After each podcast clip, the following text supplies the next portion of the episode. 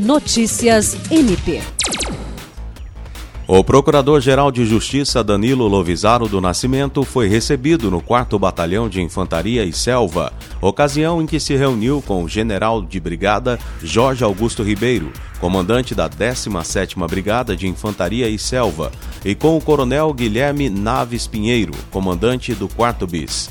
A visita teve como objetivo fortalecer as parcerias institucionais e foi acompanhada pelo coordenador do Grupo de Atuação Especial de Combate ao Crime Organizado, GAECO, promotor de justiça Bernardo Albano e militares do batalhão. Entre as ações bem-sucedidas que foram realizadas em conjunto pelo MPAC e o Exército, foi citada a Operação Nitro, que desarticulou em 2019 um grupo criminoso que atuava em atividades de recepção, desvio, transbordo e armazenamento clandestino de combustíveis ao longo da BR-317.